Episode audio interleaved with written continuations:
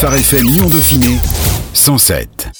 L'invité. Suite à plusieurs agressions, le 11 février, la métropole de Lyon a signé une convention locale contre les violences LGBT-phobes aux côtés du préfet, des maires de Lyon, de Villeurbanne, du procureur de la République, du directeur académique des services de l'éducation nationale et de différentes associations. Quelle est la situation? Comment y faire face? Élément de réponse aujourd'hui avec l'abbé Louis-Marie Guiton, président de Courage France, association qui accompagne les chrétiens homosexuels à Paris, Toulon, Lyon et Nantes. Bonjour. Bonjour. Quelle est votre première réaction aujourd'hui quand on vous parle de la signature d'une convention locale contre les violences LGBT-phobes Je peux que me réjouir de ce genre d'initiatives dans différentes branches, des différents milieux. Évidemment qu'on est toujours heureux quand il y a des initiatives qui sont prises pour euh, réduire ce genre d'agression. Pour vous, c'est nécessaire aujourd'hui ce genre de démarche? Ce sont des démarches vertueuses, donc effectivement, elles sont assez euh, je pense, euh, utile, même nécessaire, euh, quand on voit euh, effectivement ce genre d'agression. Les agressions, ça peut être des agressions verbales, ça peut être des discriminations envers les, les personnes, en fait, c'est des manques de, de respect envers les personnes élémentaires. Cette convention locale contre les violences propose un panel d'actions dans les domaines de l'éducation, de l'information, de la formation, mais aussi des mesures de sécurisation et de prévention. C'est quoi pour vous la priorité aujourd'hui vis-à-vis du public LGBT Bah, J'avais une compétence particulière dans ce domaine-là. Moi, je m'occupe des personnes chrétiennes qui font appel à notre association, qui consiste essentiellement à les accompagner dans un groupe de partage. Je me concentre sur ce qu'on essaye de faire euh, dans ce domaine-là. Mais du coup, vous êtes quand même confronté à des personnes homosexuelles, donc j'imagine que c'est quand même des thématiques qui doivent ressortir, non Jamais? Oui et non, pour reprendre l'expression d'un participant d'un de nos groupes, il disait euh, que c'était pas vraiment sa difficulté dans son environnement de travail, puisqu'il lui disait euh, que tout le monde savait qu'il était euh, homosexuel et que ça ne posait pas de problème dans son entreprise. En revanche, personne ne savait qu'il était euh, chrétien, parce que euh, être chrétien, c'est vraiment euh, la pire des choses dans son entreprise.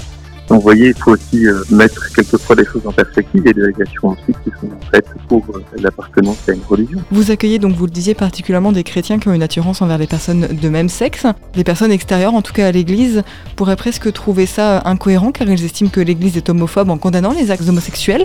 Pourquoi est-ce que l'association Courage a décidé d'aider et d'accompagner les personnes homosexuelles? C'est simplement une réponse, je pense, à un besoin euh, très grand dans l'Église. Il faut que chaque euh, institution euh, s'interroge sur sa manière d'accueillir et d'accompagner.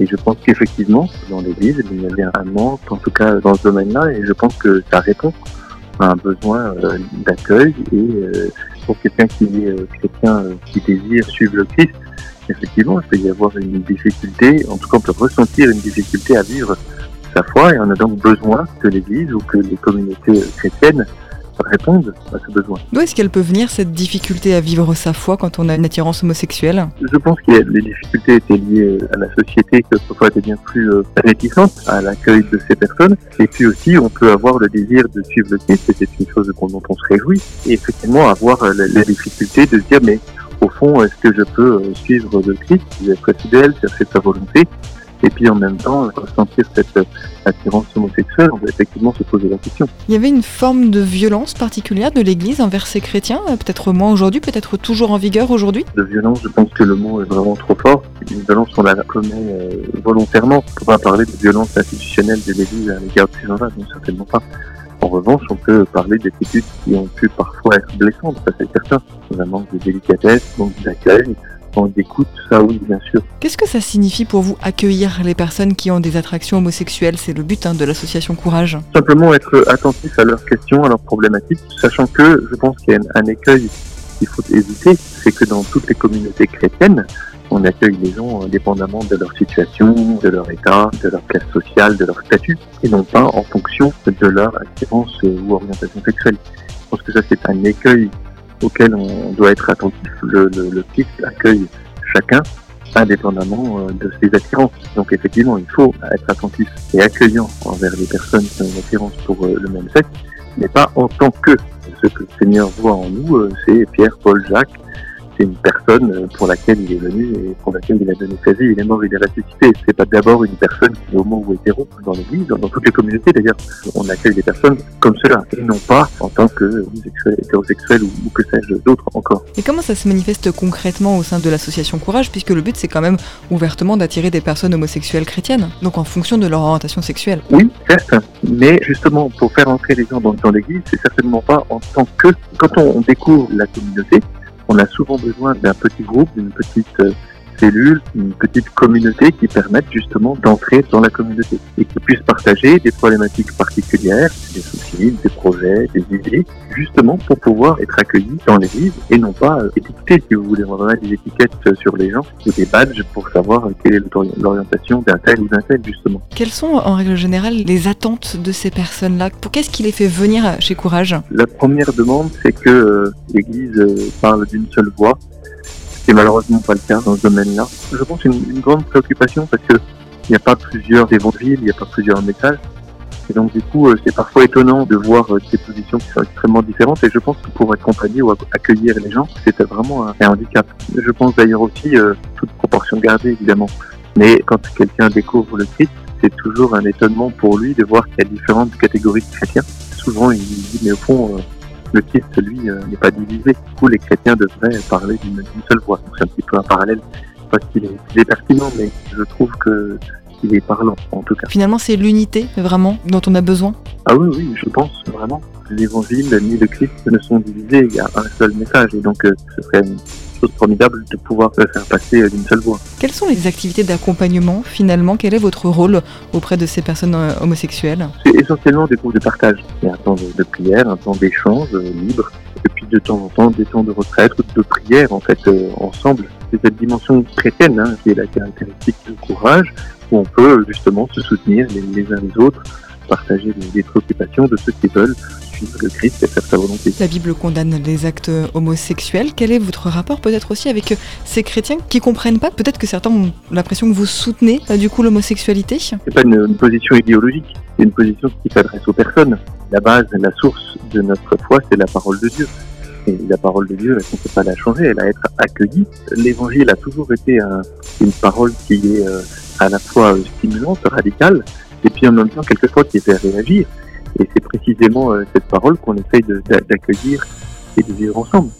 C'est pas une, approbation de l'homosexualité, d'ailleurs, qui en tant que telle n'est pas un péché. On n'est pas responsable de ce que l'on ressent. On est responsable de sa manière de vivre, en fait. Concrètement, ça veut dire quoi? Ça veut dire que l'homosexualité en soi pose pas de soucis. C'est l'acte homosexuel qui pose problème dans la Bible? Bah, Si on en suit euh, la parole de Dieu, euh, oui. Ce qu'on appelle l'homosexualité, enfin, il y a différentes définitions, mais en tout cas, c'est effectivement une attirance pour les personnes de même sexe qui est plus ou moins euh, enraciné, plus ou moins structurel chez les personnes. Effectivement, ce qui est euh, très clair dans la parole, ce sont les, comportements qui effectivement ne sont pas conformes à la volonté de Dieu, en tout cas le, plan de Dieu sur euh, l'amour entre l'homme et la femme. Effectivement, ce que je ressens, ce que la personne peut ressentir comme attirance, attraction, elle n'en est pas responsable. Du coup, c'est quoi votre message vis-à-vis de ces personnes-là? C'est l'abstinence? Euh, Non, c'est le Christ. On n'a pas été envoyé pour prêcher l'abstinence, mais pour prêcher le Christ. Et ensuite, la personne, elle essaye de faire la volonté de Dieu. Et ça, ça marche pour tout le monde, pas seulement pour les personnes qui ont une attirance homosexuelle. Effectivement, on peut euh, se dire, bah, tiens, tel ou tel euh, comportement n'est pas conforme à la parole de Dieu. C'est vrai pour beaucoup de domaines. Et on est tous appelés, les uns et les autres, à suivre le Christ. Et sur ce chemin, bah, il arrive qu'on puisse le suivre, qu'on puisse vraiment mettre en pratique sa parole. Quelquefois, on n'y arrive pas. L'important, c'est surtout d'être en chemin et de découvrir que le Christ vient pour me sauver, pas pour me juger ni me condamner, mais pour me sauver. Effectivement, annoncer le Christ, ça veut dire aussi reconnaître qu'on a besoin de lui pour pouvoir avoir une vie cohérente, conforme à la parole. L'été dernier, une mission d'information a été créée sur les fameuses thérapies de conversion qui ont fait grand bruit ces derniers mois.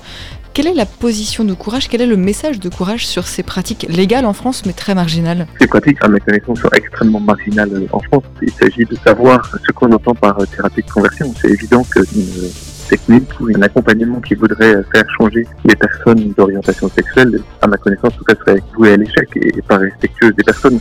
En revanche, si des personnes désirent vivre la parole de Dieu et être aidées bah, pour essayer euh, ensemble de suivre le Christ, eh ben évidemment qu'il faut les suivre, mais j'appelle pas ça une thérapie de conversion, j'appelle ça un accompagnement, comme il peut y avoir dans beaucoup de domaines dans les communautés chrétiennes, être attentif aux personnes pour leur permettre de vivre leur vie en, cohérence avec la parole et avec le message de l'évangile. Qu'est-ce que ça veut dire pour vous vivre sa vie en cohérence avec l'évangile quand on est une personne homosexuelle? Chercher la volonté de Dieu, ben, c'est chercher à voir ce que Dieu attend de chacun d'entre nous. Après, euh, quand on sait qu'il y a un certain nombre de comportements qui ne sont pas cohérents par rapport à la parole, ben, on essaye de, de, faire la volonté du Christ. C'est ça hein, ce que ça veut dire. Mais ça, c'est le processus de la vie chrétienne, tout simplement. Euh, suivre le Christ, ça, suppose un désir de conversion. Évidemment, le mot, il est piégé, mais enfin, il est quand même au cœur de l'évangile. Un converti, c'est vous croyez à l'évangile, ça n'a rien à voir avec les thérapies de conversion. Et tout chrétien est appelé à se convertir.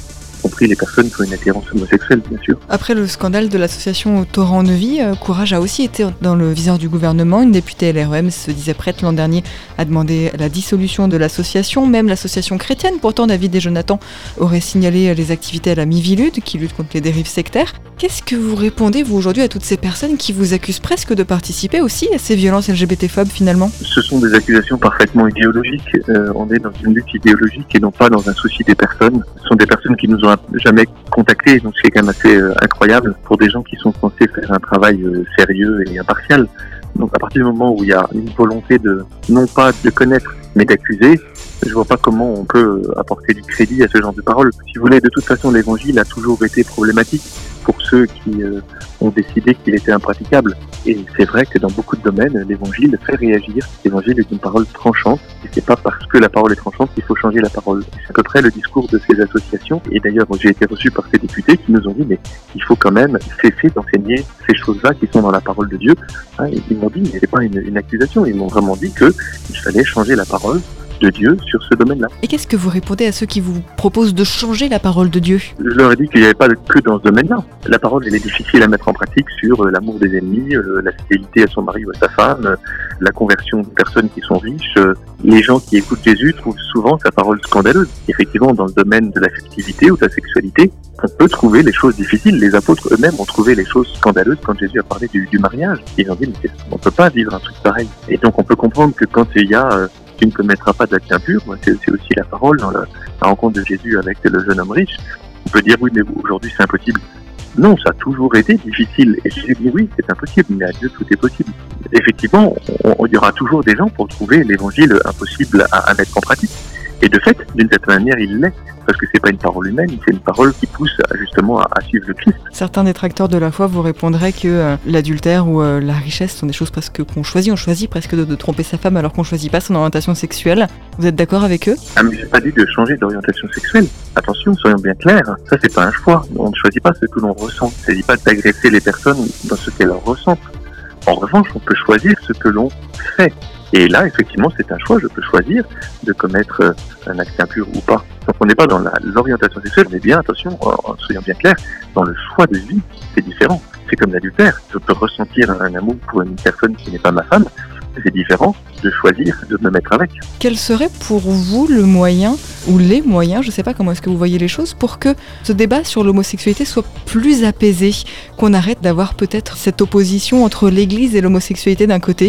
En fait, c'est pas tellement l'Église. Paradoxalement, en tout cas dans l'Église catholique, je ne sais pas ce qu'il en est dans les différentes communautés chrétiennes, mais pour l'opinion publique, l'Église n'aime pas, en tout cas, être en guerre contre les personnes homosexuelles. Je dis paradoxalement parce que la plupart des apostolats dans l'Église catholique sont des apostolats extrêmement inclusifs, accueillant les couples homosexuels et en disant bah, très bien, il faut les accueillir comme tels et, simplement euh, encourager le couple homosexuel. Donc il y a un paradoxe entre la réalité et la perception qu'en ont les gens. Il s'agit du côté de l'Église, et ça je pense que c'est indispensable, il y a un effort à faire vis-à-vis -vis des personnes. C'est vrai qu'il y a eu des, peut-être encore maintenant, des attitudes qui sont euh, parfaitement anti-évangélique quand on n'accueille pas, quand on agresse des personnes. Ça n'est pas un comportement évangélique. Peut-être aussi que euh, une certaine ignorance euh, chez les chrétiens pousse à des attitudes qui ne sont pas chrétiennes. Mais ce qu'il faudrait simplement, c'est suivre la parole. La parole, elle est à la fois infiniment accueillante, infiniment délicate, infiniment pleine de miséricorde, mais aussi radicale. Et donc d'un côté, euh, elle me fait découvrir que je suis aimé, que l'autre, elle m'appelle et inlassablement euh, à la conversion. Et ça, ça me dérangera toujours, quel que soit le domaine d'ailleurs. Merci beaucoup. Louis-Marie Guiton rappelle que vous êtes président de l'association euh, Courage France qui accompagne les chrétiens homosexuels à Paris, Toulon, Lyon et Nantes. Merci beaucoup. Phare FM Lyon Dauphiné 107. 107.